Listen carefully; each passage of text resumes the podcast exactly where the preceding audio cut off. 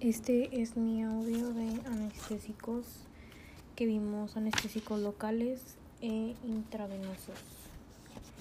Los locales tienen efectos en la inhibición de los canales de sodio dependientes de voltaje. Se dividen en ésteres y amidas. los ésteres son aquellos que solamente en su nomenclatura tienen una sola I y las amidas los que tienen más de dosis.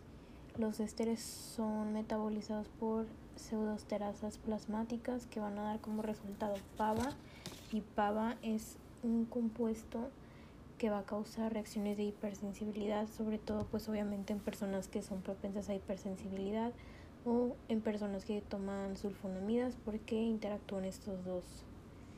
Em, las amidas se van a sintetizar, metabolizar por el hígado mediante CYP 450. Es por eso que son hepatotóxicas. Y bueno, hablando ya de la familia de los esteres, se van a incluir la cocaína, la cloroprocaína, la procaína, la tetracaína, la proparacaína, la benzocaína y la pramoxina. Como mencioné anteriormente, solamente tienen una letra I e iniciando este pues con esta familia. La segunda familia va a ser la de amidas, que también son anestésicos locales. Aquí se van a incluir la lidocaína, la bupivacaína, prilocaína, articaína, mepivacaína y ropivacaína.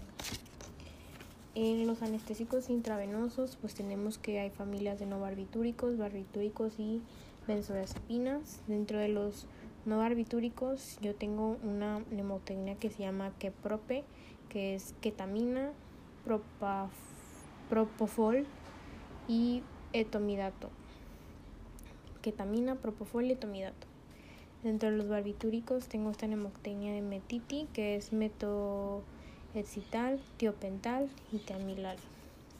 Y pues dentro de las benzodiazepinas se incluyen la de el diazepam, el lorazepam y el midazolam. Hablando de propiamente cada fármaco, iniciando con los anestésicos locales, principalmente los de la familia de Ester. La cocaína fue utilizada anteriormente como anestésico local, principalmente en lo que son vías aéreas. Sin embargo, ya no no se usa por sus efectos que tenía el sistema nervioso central, este, excitadores, entonces se creó la procaína, que la procaína es como el prototipo de todos los fármacos anestésicos locales, sin embargo pues ya también tiene muy poco uso.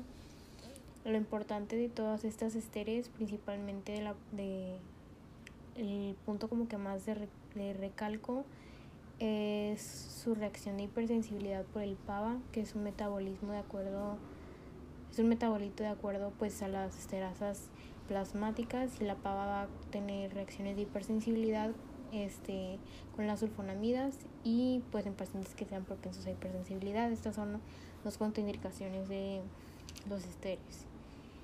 Hablando de la tetracaína, la tetracaína es también un anestésico local de tipo ester tiene alta potencia y duración larga, sin embargo se utiliza para el tratamiento de cataratas y anestesia raquidia, cataratas y anestesia raquidia y pues de igual manera tiene reacciones de hipersensibilidad eh, como dermatitis atópica y crisis asmáticas. Eh, pasando a la benzocaína, la benzocaína es un fármaco también anestésico local de tipo ester.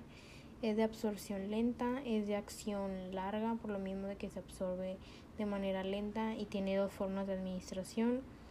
Este, por vía oral, eh, en forma de trocicos o eh, de administración tópica y se usa principalmente con el objetivo de este ser anestésico local en lo que son la mucosa oral y garganta.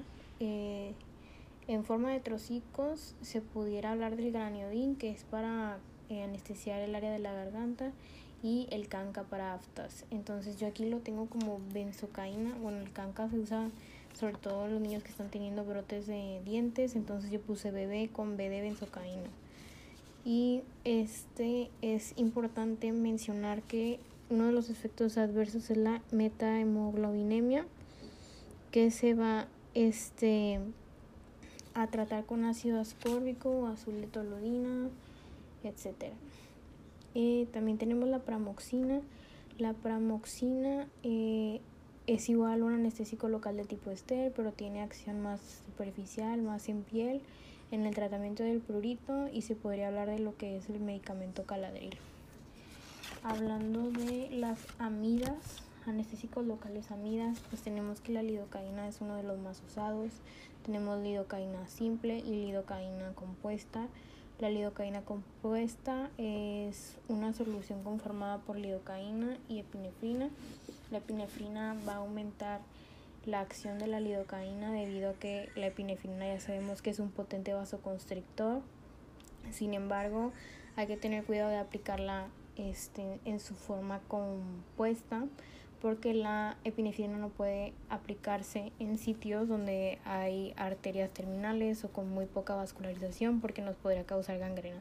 Entonces es importante pensar de que en las áreas de piercing, en nariz, orejas, glande, etcétera, no se aplica esta porque puede traernos efectos contraproducentes como la gangrena. Sin embargo, la lidocaína es un anestésico de tipo amida, se administra por vía parenteral, oral, por inhalación y también de manera tópica. Es el único anestésico antiarrítmico, que esto es importante, único anestésico antiarrítmico.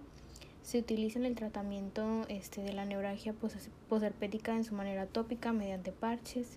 También hay parches este, que tienen lidocaína con otros dos fármacos, el EMBLA con la prilocaína y el télica con la tetracaína, que se utiliza en procesos dermatológicos, sin embargo se utiliza más el télica porque está más disponible, es de acción más duradera, es más potente, entonces se utiliza más el télica, pero el EMBLA también se puede utilizar, que el EMBLA es con prilocaína y el télica con tetracaína. Eh, bueno, ya hablamos sobre que la epinefrina aumenta su efecto, Dentro de los efectos adversos pues puede incluirse el tinnitus, la disgeusia, mareos, convulsiones y la dosis aumenta, como depresión y paro. La bupivacaína es un medicamento muy potente, es de tipo amida, es muy liposoluble, es la de acción más duradera, es como la máxima de todos estos anestésicos locales. Este, tiene actividad muy potente. Se utiliza para bloquear este, en bloqueos epidurales en el parto o postquirúrgicos o al momento de hacer episiotomías. Sin embargo, la bupivacaína tiene un efecto cardiotóxico muy potente y es algo que contrarresta un poquito sus efectos tan buenos. Hablando de la prilocaína, este, este generalmente pues también es un anestésico amida, sin embargo se utiliza más que nada en la odontología y tiene un efecto adverso que causa, que causa metahemoglobinemia, que como habíamos visto anteriormente se trata con ácido ascórbico con azul de toludina o ortoluidina que es más o menos derivado de lo mismo. Articaína de igual manera es un anestésico local de tipo amida, se utiliza más la odontología y puede ser tóxico si se administra por vía intravenosa. Mepivicaína también es un anestésico local de tipo amida. Sin embargo, como este va a atravesar la placenta, puede ser tóxico para los fetos o los recién nacidos. Sin embargo, en adultos no causa efectos, pero es importante tener esto en cuenta este pues la toxicidad que tiene para todos los fetos y, recién nacidos. La ropidicaína es menos potente que la bupidicaína, sin embargo, este tiene menos efectos cardiotóxicos y entonces esto pues, se pone pues a consideración y se compara entre los efectos pros y contras de la aplicación de estos dos y se utiliza para el control de parto y dolor quirúrgico al igual que la bupivacaína pero pues con la diferencia de que tiene menores efectos cardiotóxicos. Ya pasando a los anestésicos parenterales o intravenosos, estos mecanismos de opción va a ser mediante aumentar la sensibilidad de receptores GABA y pues tenemos que se dividen en no barbitúricos, que como mencioné yo tengo la nemoctenia de keprope, que es ketamina, propafolol, propofol y etomidato. Los barbitúricos que tenemos con la nemoctenia metiti, que es metoexital, teopental y teamilal, y las benzodiazepinas como diazepam, lorazepam y midazolam. Eh, hablando de los no barbitúricos, empezando con la ketamina, este, bueno, eh, es derivado de la fenciclidina, también se denomina, se denomina polvo de ángel, es de los más usados, inhibe los receptores NMDA a nivel del sistema nervioso central, la acción del glutamato con el sistema nervioso central va a inhibir la recaptura de noradrenalina, por lo que va a tener efectos de aumentar la presión arterial, etcétera.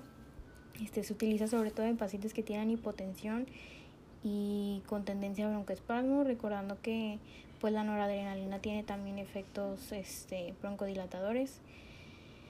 Entre los efectos adversos puede causar anestesia disociativa y vómito al despertar y está contraindicado en pacientes con riesgo isquémico miocárdico o con angina debido a que va a aumentar la demanda de oxígeno cardíaco. Entonces es importante tener esto en consideración. Hablando del propofol, el propofol es el más usado, es en una preparación de glicerol con huevo y soya. Y esto es importante considerar porque puede causar reacciones alérgicas, es de aspecto blanquecino lechoso, este, es agonista GABA este, al subtipo A. Su metabolismo, metabolito activo es el 2,4-disopropilfenol. Este tiene una acción antiemética, es decir, que no va a haber vómito posanestesia, sin embargo duele muchísimo al administrar. Eh, es el tratamiento anestésico número uno en pacientes que tienen asma debido a que tiene efectos broncodilatadores. Este, en pacientes que no tienen propensión a asma se utiliza la ketamina. Sin embargo, los que tienen eso, que son propensos a crisis asmáticas, se utiliza el propofol. Entre los efectos adversos debido a sus compuestos que tiene, pues puede causar hiperlipidemia o síndrome de goteo por propofol, que puede incluir acidosis, hiperlipidemia, rabdomiolisis y hepatomegalia. Si puede usarse en embarazadas y es importante recordar que el propofol fue la causa de muerte de Michael Jackson. Entonces, para que no se nos olvide. el etomidato. El etomidato eh, es un medicamento también no barbitúrico. Generalmente se aplica en solución al 35% con propilenglicol. Es más que nada un hipnótico. Se utiliza en pacientes que son hipotensos o que acaban de tener alguna falla cardíaca por isquemia. Este, es importante mencionar que causa una deficiencia de cortisol porque va a inhibir la 11 beta hidroxilasa. Ok, pasando a... Continuando con los barbitúricos, tenemos metoexital, que este más que nada es de acción más corta, pero es más potente que el diopental. Sin embargo, aquí el, no el más importante, pero dentro del más que más recalca en este grupo es el tiopental. Va a aumentar los, la permeabilidad de los canales de calcio y es importante porque se utiliza como anestesia preparatoria en casos de endoscopías, de colonoscopías y también en cirugías como de cerebro. Este también tiene eh, aplicación como tercera línea de tratamiento de convulsiones, recordando que la primera línea del tratamiento de convulsiones es el diazepam. En segunda línea este puede utilizarse fenobarbital y en tercera línea ya se puso el diopental o el, propofol. Entre los efectos adversos, pues deprimen el sistema nervioso central, hablando de respiración, de presión arterial, tiene reacción inflamatoria si se llegase a aplicar mediante arteria, puede causar necrosis en el sitio de administración y dentro de las contraindicaciones es que no se puede aplicar en pacientes que tienen porfiria aguda. Y pues ya hablando de las benzodiazepinas, recordando que el, mecanismo de acción de las benzodiazepinas es pues aumentar la sensibilidad de receptores GABA por lo que van a aumentar la apertura de los canales de calcio. Eh, pueden causar dentro de sus efectos adversos amnesia retrógrada o apnea. Sin embargo, de aquí lo más importante es que de estos tres, el que tiene acción más rápida es el midazolam. Y pues esto sería todo para mi eh, audio de anestésicos tocales intravenosos.